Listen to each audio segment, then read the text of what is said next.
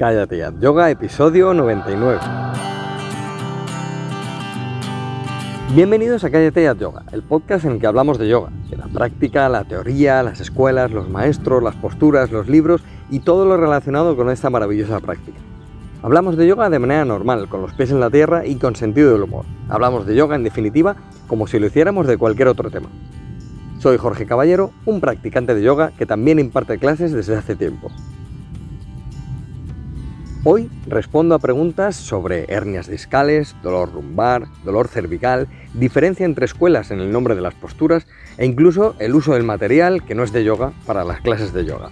Antes de nada, como siempre, recordaros el curso de yoga para gente normal, en el que tenéis más de 400 clases grabadas, además tenéis clases en directo cada semana, los jueves a las 7 de la tarde, tenéis módulos terapéuticos, asanas en detalle, un podcast privado, pero es que además tenemos formaciones en directo, ahora mismo tenemos en marcha un curso de biomecánica aplicada al yoga, tenemos otro de anatomía, y estamos haciendo incluso un curso de budismo para principiantes. Y además, la joya de la corona de ahora mismo, es que acabamos de empezar un programa de principiantes, pero este programa es doble. Por un lado está el programa de principiantes, práctica para principiantes, para si no has hecho nunca antes yoga o si has hecho muy poquito yoga. Pero además, en paralelo a este, hay un audiocurso de secuenciación para principiantes. Es decir, que si eres profesor y quieres aprender a secuenciar para tus alumnos, este es tu curso. Programa de principiantes y audiocurso de secuenciación para principiantes. Lo tenéis todo en callateayoga.com y de verdad pegadle un ojo, que lo hago con todo el mimo y todo el cariño del mundo. Y ahora sí, pasamos a las preguntas que me habéis mandado. Eh, la primera pregunta me la hace Ana. Me dice, mm, tengo una alumna que tiene un dolor en la zona derecha, en la zona lumbar derecha. Le inicia en la lumbar y pasa hacia adelante, hacia la cadera derecha. Parece que fuera el psoas, no sé muy bien. Tiene escoliosis y también lleva mal la movilidad del diafragma en las respiraciones abdominales. Es bastante nerviosa y muy delgada. Diafragma y psoas están conectados, ¿verdad? ¿Verdad? Em, ella es muy flexible, en muchas asanas ni siquiera nota dónde está el esfuerzo. Practica asiduamente, pero dice que se suele levantar de la cama con molestia en la espalda. Te cuento todo esto por si te da luz. le, pedí un poquito más de información. Em, eh, a Ana y, bueno, me, contestó que llevaba como, un año con ella, que llevaba otro año y medio en, otro centro y, que en su tercer parto le diagnosticaron una protrusión discal en las lumbares hace más de cinco años y que no ha vuelto al médico. Tuvo ciática todo el embarazo y tiene escoliosis. Eh, Gracias y, un abrazo. Bueno, Ana, eh, ¿sabéis qué pasa con, con este tipo de cosas? que nos encontramos en clase, claro, no, hay una respuesta. O sea, nadie nos va a dar una respuesta. Ni siquiera el médico le va a dar una respuesta o, fisioterapeutas le, tendrán que hacer varias pruebas o en, caso de terapia manual le tendrán que dar varias sesiones de terapia manual. Pero bueno, claro, a nosotros nos llega una persona con un cuadro X y queremos ayudar, ¿no? Em, evidentemente la, escoliosis puede ser responsable de esto.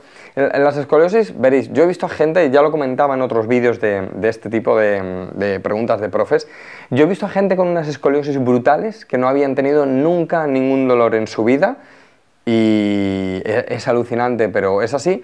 Y hay gente que con muy poquita escoliosis tiene muchos dolores. Claro, esta chica tiene escoliosis y además tiene una protrusión discal, hace 5 años. Tendría que ver, tendría que ver qué es lo que está pasando ahí, porque lo mismo esa protrusión se ha convertido en una hernia discal y es lo que le está produciendo esos dolores. Evidentemente tiene un cuadro de, mm, lumbar y de pelvis que, que, está clarísimo. A pesar de que sea flexible, hay mucha gente muy flexible que no sabe hacer bien las posturas o incluso les falta tono muscular. Yo normalmente es, muy, muy raro que le diga a alguien que le falta tono, que es lo, es lo típico que te dice el médico. Ah, pues potencia la musculatura, pero, pero en un caso de una persona muy delgada, muy flexible, eh, que no nota nada al hacer las posturas y que tiene además eh, bueno, pues una protusión o una hernia y demás, es muy posible Mm, que, necesite ganar un poquito de tono muscular, pero no haciendo pesas, haciendo muchas posturas de pie, por ejemplo. Eh, yo, la primera recomendación, o sea, yo si me encontrara una persona así, lo primero es vuelve al médico y que te den un diagnóstico, que te digan qué es, porque claro, si tienes una hernia discal y, depende en la fase que esté, puedes hacer unas posturas o no puedes hacer unas posturas, otras posturas, pues tendremos que adaptar la práctica. Eso lo primero, pero pero claro, al final, Ana lo que me plantea es, sí, sí, todo esto está muy bien, pero, pero ¿qué hago con ella? Bueno, yo eh, haría muchas posturas de pie y, le dejaría un buen rato en las posturas de pie para que coja potencia en las piernas, para que coja potencia en, la faja abdominal y para que coja mucha potencia en, toda la, la, paravertebral, la musculatura que, rodea o que acompaña a, la columna eh, por los lados. Eh, eso lo primero, evidentemente, y aunque sea muy flexible, tendría que hacer mucho trabajo de caderas y psoas, porque si tuvo ciática, a ver, la ciática de la embarazada puede darse de manera aislada a una persona que nunca le ha dado ciática y que nunca más le, debería o le puede volver a dar. La ciática de la embarazada es la ciática de la embarazada dices que tuvo ciática eh, en el embarazo, pero claro, lo uno con todo lo que me comentas de un dolor en la lumbar derecha que le va hacia adelante, eso suena a psoas, evidentemente, pero, pero me suena a cadera psoas y falta de potencia muscular. Entonces, que haga trabajo de caderas. Ah. Trabajo de caderas en las posturas en detalle, tenéis el trabajo de caderas 1, 2 y 3, tenéis infinidad en las rutinas y en las lecciones, pero si quieres algo concreto que decirle, mira, haz estas tres cosas cada día, aunque sean dos minutos cada cosa. O sea, aunque, aunque le mandes diez minutos de, trabajo para casa, que lo haga, que estire el psoas, evidentemente, con la preparativa a Virabhadrasana 1, y, y yo haría bastantes posturas de pie para darle potencia a la espalda. Mira el monográfico de lumbar también, porque ahí hago todas las posturas para darle mucho espacio a, a toda la zona lumbar. Entonces, em, a todo este segmento sin costillas.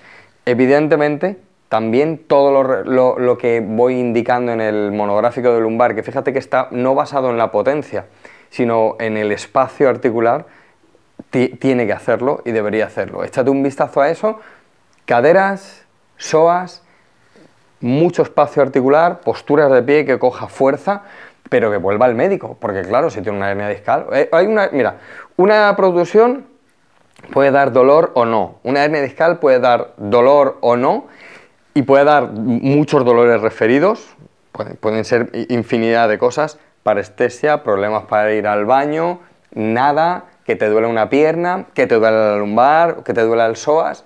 entonces, y bueno, y la escoliosis igual. Entonces, ella tiene un cuadro ahí que, hay que verlo. Y lo que decía de las, de las hernias, pero es que luego hay hernias que son quirúrgicas, hay, son quirúrgicas 100%. Eh, no se reabsorben y, son, se tienen que operar. No creo que sea el caso porque me hablarías de una persona con muchísimos dolores y aquí, hombre, me hablas de, dolor, pero, pero no, no, noto que sea así como un cuadro muy, muy, muy doloroso, muy doloroso, pero yo sin duda le diría que fuera al médico, que volviera y, y que te diera un diagnóstico, porque además, tú fíjate que nosotros como profesores siempre queremos estar ahí y, queremos arreglarlo todo con el yoga y yo el primero. Pero a veces necesitamos un diagnóstico cuando hay un problema y hay un problema mm, físico real, necesitamos un diagnóstico para, poder eh, trabajar con, con, ella. Pero sin saber mucho más que lo que me cuentas, sin conocerla, caderas, trabajo de caderas, trabajo de estiramiento de psoas, eh, espacio articular en esta zona y eh, potencia a través de las posturas de pie. Y una cosa más, para la escoliosis, que haga eh, todo el trabajo, mírate, todo el trabajo de las, de las tracciones, tenemos las rutinas 1, 2 y 3, tracciones 1, 2 y 3, que también es para crear espacio y darle fuerza a la espalda, o sea que, uy, que se me cae esto. Mira, mira esas tres rutinas y, y a ver que poco a poco vaya trabajando y, oye, me vas contando y la volvemos a traer aquí a, este, este preguntas y respuestas de profes. ¿De acuerdo? Bueno, Ana, pues ya, ya me contarás cómo va y, espero, y espero, y estoy seguro de que si trabaja con potencia, trabaja, hace un buen trabajo de, de asanas de pie, al final se va a encontrar mejor. Bueno, vamos con Cristina, que me dice, buenos días Jorge, Jorge, tengo una duda sobre el embarazo. Tengo una alumna que quería empezar con las clases de yoga, no hace nada de deporte, y justo ahora se ha quedado embarazada. ¿Es conveniente que empiece ahora? Bueno, Cristina, eh, yo te diría que no, directamente no. yo recuerdo hacer terapia, mucha terapia, muchos años con, mi profesor y cogía solamente a un grupito muy, muy pequeño de, bueno, pues de patologías, ¿no? de gente que tenía patologías. Y siempre había alguna embarazada. Em, un año tuvimos hasta tres o cuatro embarazadas a la vez, pero siempre eran personas que practicaban yoga antes, no que de repente se habían quedado embarazadas y empezaban a hacer yoga. ¿Se podría hacer?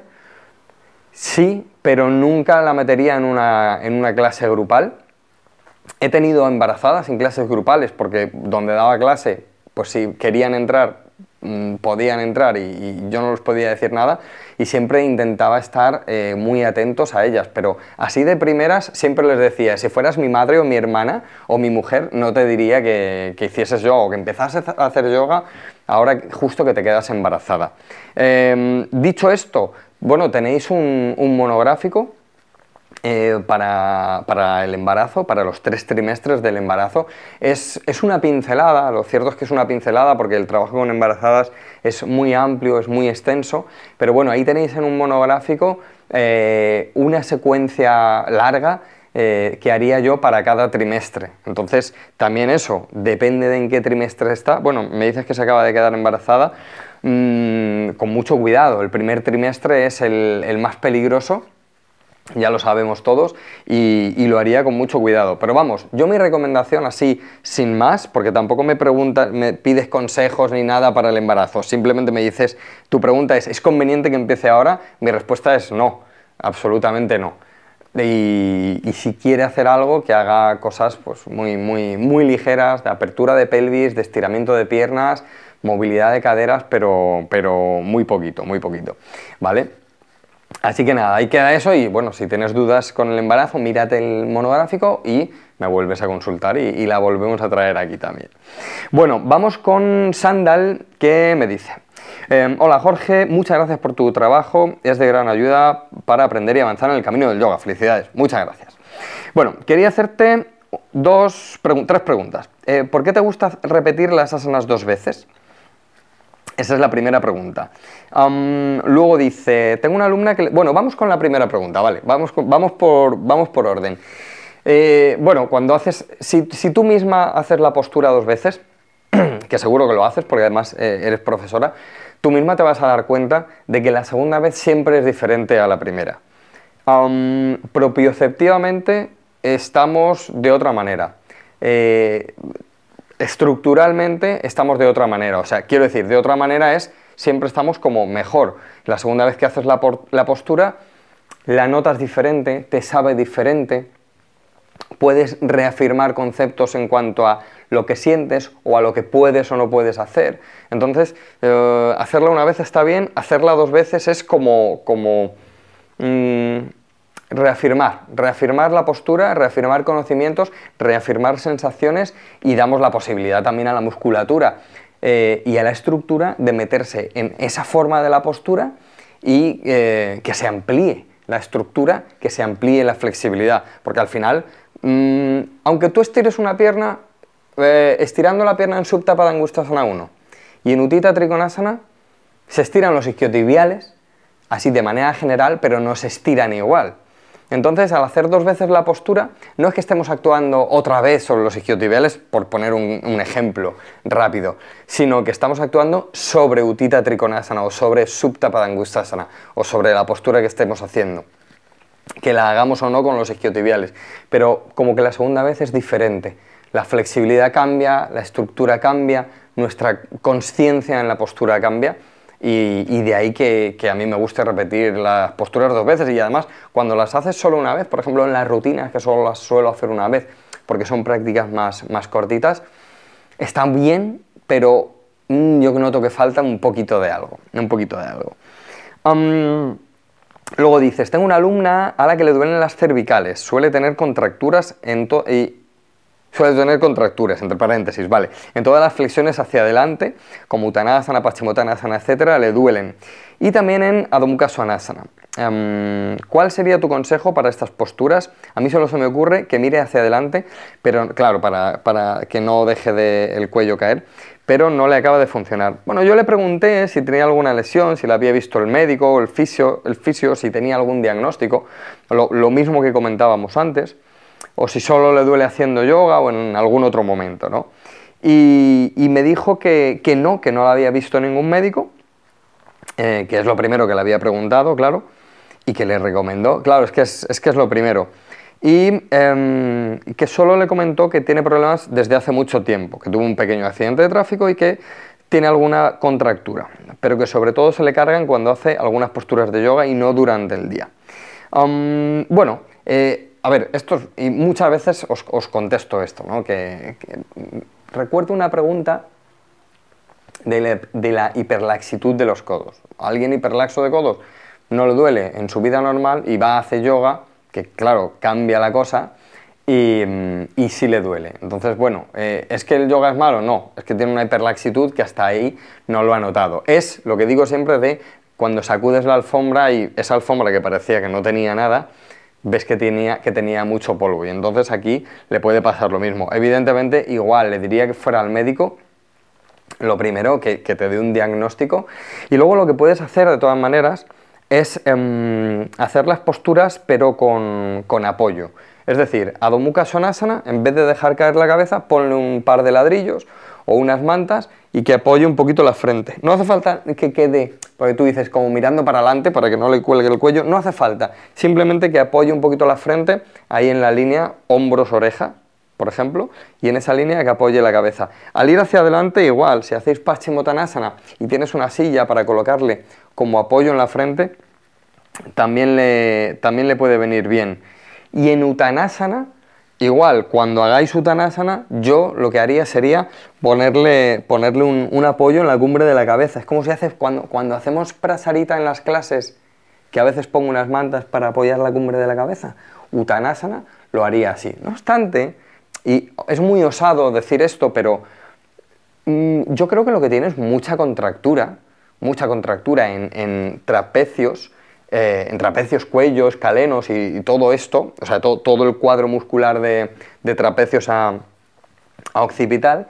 Y lo que ocurre con las personas que tienen mucha, mucha contractura en esas zonas es que cuando suelta la cabeza, claro, empieza a doler, porque se pone todo, se, se empieza a estirar todo, la musculatura está tan contraída que, que incluso puede hasta tensarse ella no tensarse de que ella esté tensa, sino que a nivel del sistema nervioso puede, puede estar como sujetando para que eso no se suelte. O que cuando se suelta, toda esa musculatura dice, oye, ¿qué pasa aquí? ¿A dónde voy? Y que por eso le duela. Entonces, ¿qué haría con ella? Lo del cinturón en los homóplatos. Le diría que todos los días haga, aunque sean dos minutos, este tipo de estiramientos de cuello. Este y este.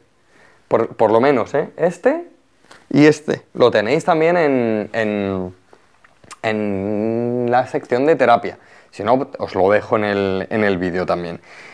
Y luego, en Savasana, cuando hagáis Savasana, ponle un rulo hecho con una manta, si tenéis, o con otro antideslizante, en la cervical, para darle un poquito de curva, porque si además tuvo un accidente de tráfico tiene, y tiene una ligera rectificación, eso le puede molestar. Entonces le haces un rulo, está también en la, en la terapia, ¿eh? en cómo hacer Savasana y Sarvangasana con, con el rulo en, en, la cervical. Te lo dejo también en, en el vídeo para que lo veas, ¿vale?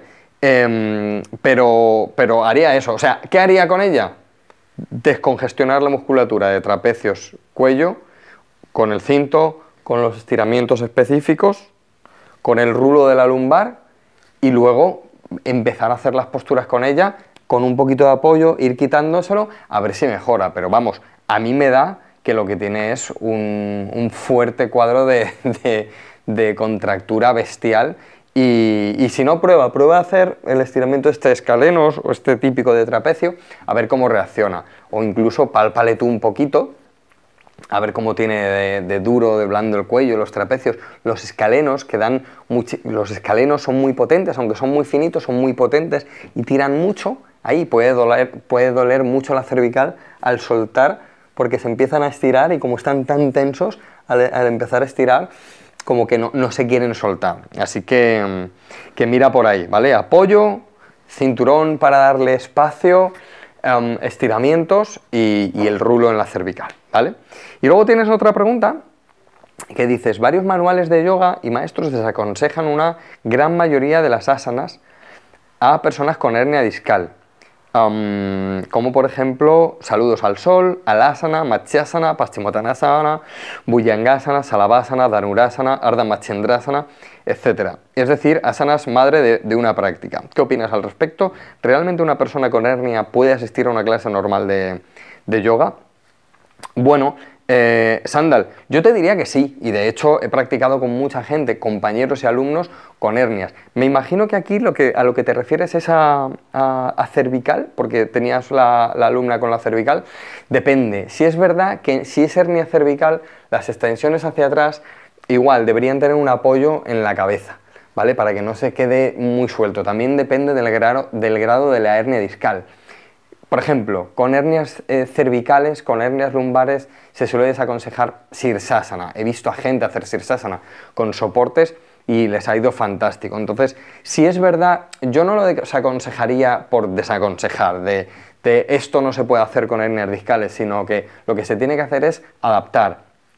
Si conoces a tu alumno y ves qué grado de movilidad tiene, qué grado de dolor tiene, o sea, si algo le imposibilita esa hernia y qué nivel de práctica tiene, entonces puedes adaptar las posturas o puedes hacer un trabajo u otro con, esa persona. Evidentemente, si, llega alguien nuevo a clase y tiene una hernia discal, yo no, no, me pondría a hacer con esa persona ciertas cosas.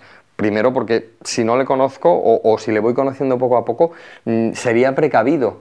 Pero no por nada, seguro que no se hace daño, seguramente. Pero bueno, eh, yo soy precavido y que el cuerpo se vaya haciendo, que el cuerpo se vaya haciendo, porque quiero decir, entra una persona nueva y dices, ¿podré hacer X postura o no? Vamos a hacerla.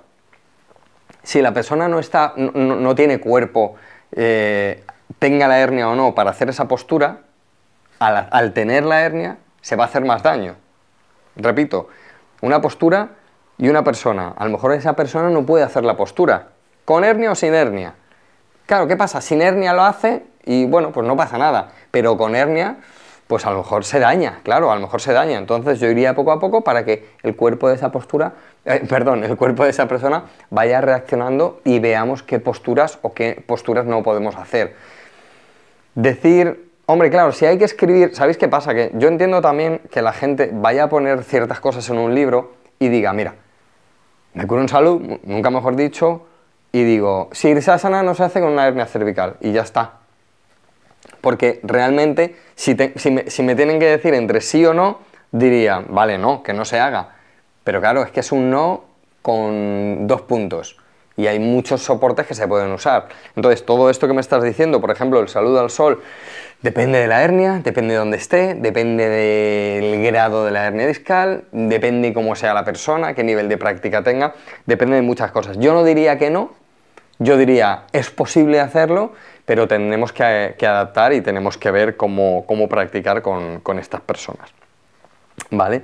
Así que, claro, tú me dirás, es que no me dices nada cerrado. Claro, es que, el, depende siempre está aquí presente.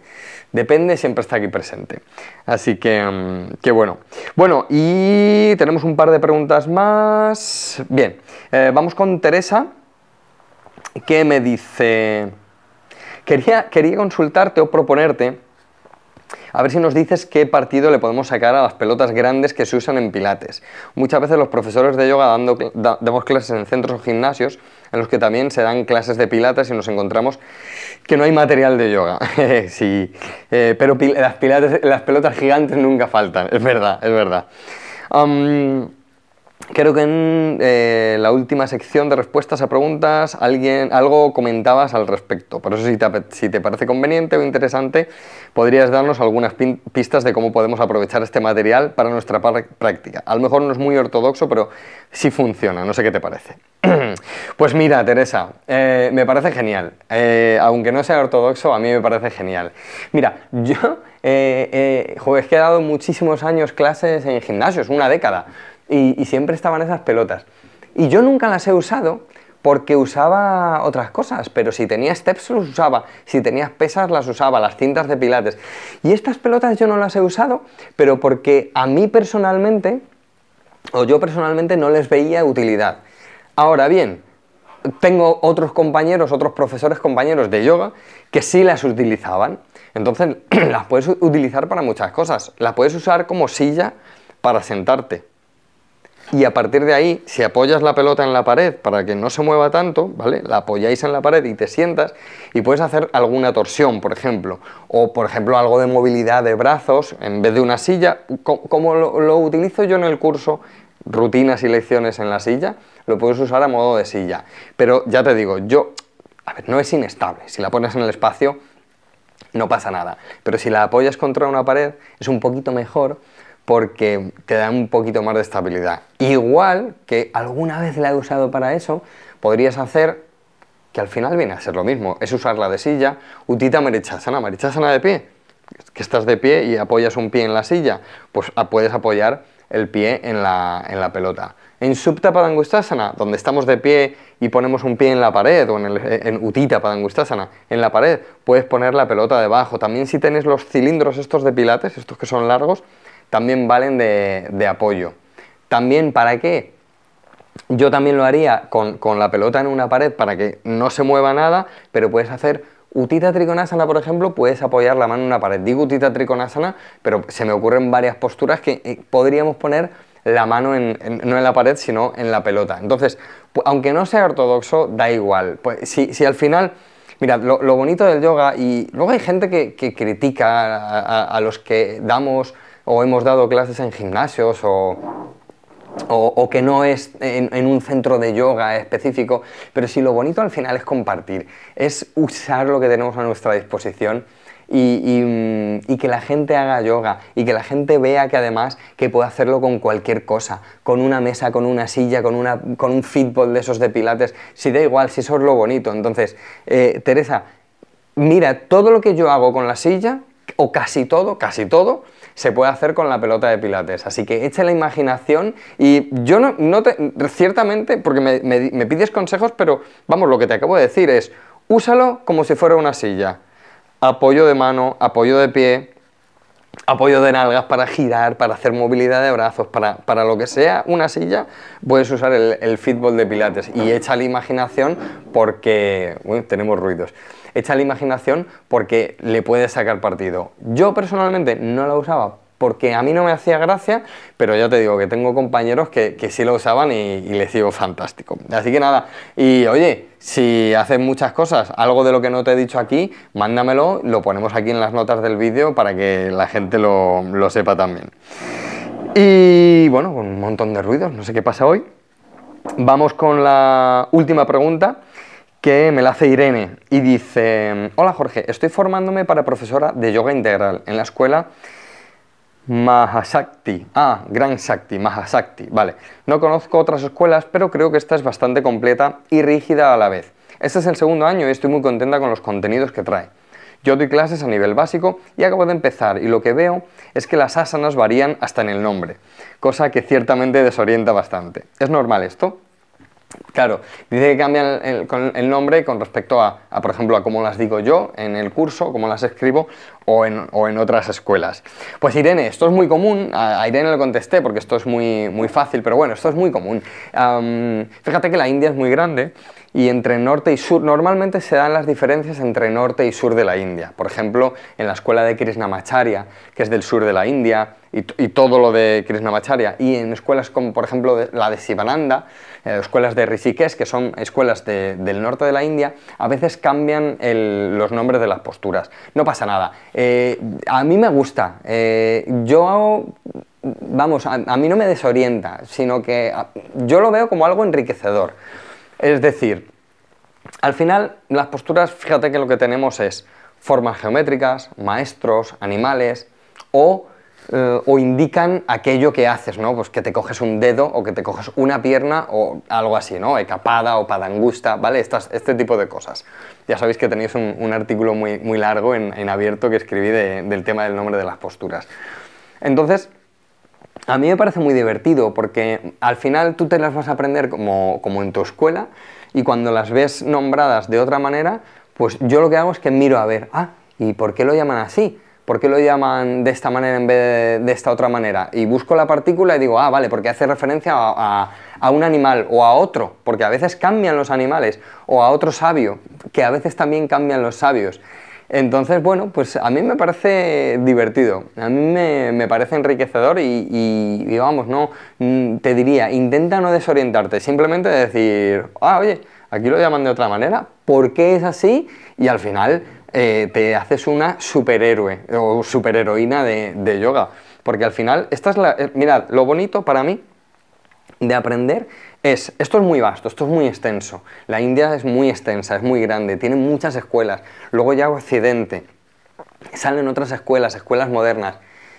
Pero yo no me agobio, yo digo, ah, vale, esto lo llaman así, esto lo llaman así.